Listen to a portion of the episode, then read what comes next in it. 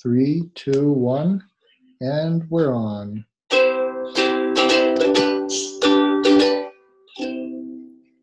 Hello, everyone. Welcome to Bedtime English.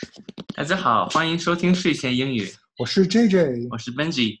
今天的节目呢，我们来给大家讲一个非常有趣的故事，叫《狼与鹤》。狼与鹤。Okay, the lesson we learn from the story today is Expect no reward for serving the wicked. expect no reward for serving the wicked。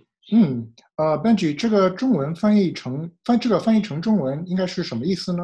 嗯，所以我们今天学到的道理是，为坏人做事没有好处，哦，原来是这个意思。不要为坏人做事。不要为坏人做没有好事。嗯，好的，那我们开始吧。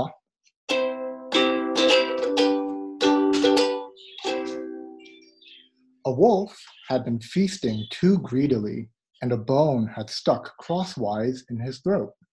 一个狼吃的太贪婪了，结果一根骨头卡在他的喉咙里了， He could get it neither up nor down, and of course, he could not eat a thing.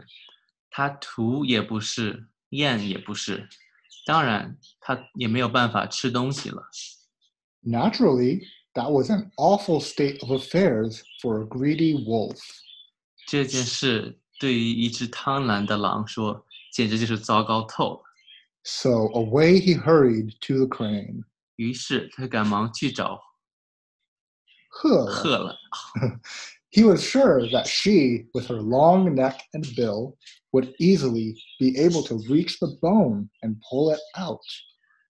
狼觉得鹤的长长的脖子、尖尖的嘴，把骨头捞出来是一件再也容易不过的事情了。 I will reward you very handsomely, said the wolf, if you pull that bone out for me. 如果你可以把我帮我把骨头捞出来的话，狼说道，我会给你重重的奖赏。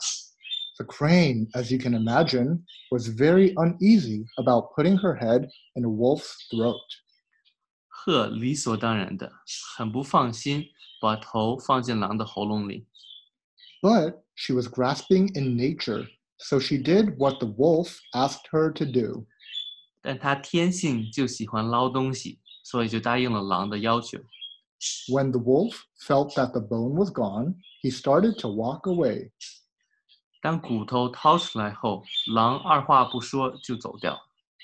But what about my reward? called the crane anxiously. 你答应我的奖赏呢？鹤焦急道 What? snarled the wolf, whirling around. Haven't you got it?：“ 什么？”狼转过身，狠狠道：“不是已经给你了吗？ Isn't it enough that I let you take your head out of my mouth without snapping it off? 我让你把头从我口中伸出，并没有咬掉你，难道还不够吗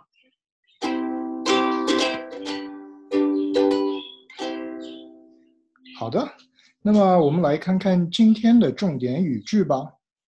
今天我们要学的第一个单词是 awful。？” 糟糕的， awful. 糟糕的， That is so awful. 太糟糕了， That is so awful. 太糟糕了， That smells so awful. 那个闻起来很糟糕， That smells so awful. 那个闻起来很糟糕。我们要学的第二个词呢是 bone 嗯，骨头， bone. 骨头， Throw away the bone. 把骨头扔掉吧， Throw away the bone. 把骨头扔掉。 Dogs like to chew on bones. 狗喜欢啃骨头， Dogs like to chew on bones. 狗喜欢啃骨头。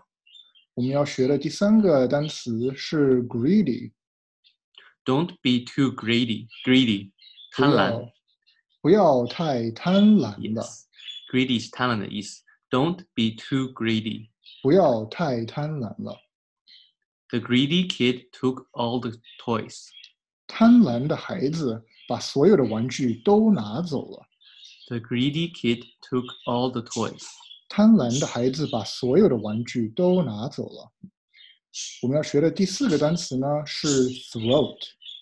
喉咙， throat。喉咙， My throat is itchy. 我的喉咙痒， My throat is itchy. 我的喉咙痒， Something is stuck in my throat. 有东西卡在我的喉咙里了， Something is stuck in my throat. 有东西卡在我的喉咙里了。好的，最后一个单词，我们学的最后一个单词是 reward。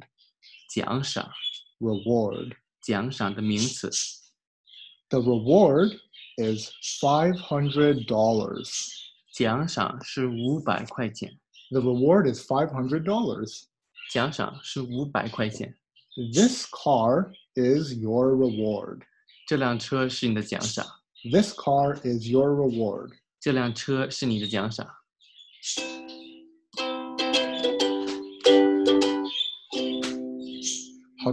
好的，那么今天就到这里吧。Thank you for listening and see you next time. 感谢收听，我们下期再见， Bye bye. 拜拜。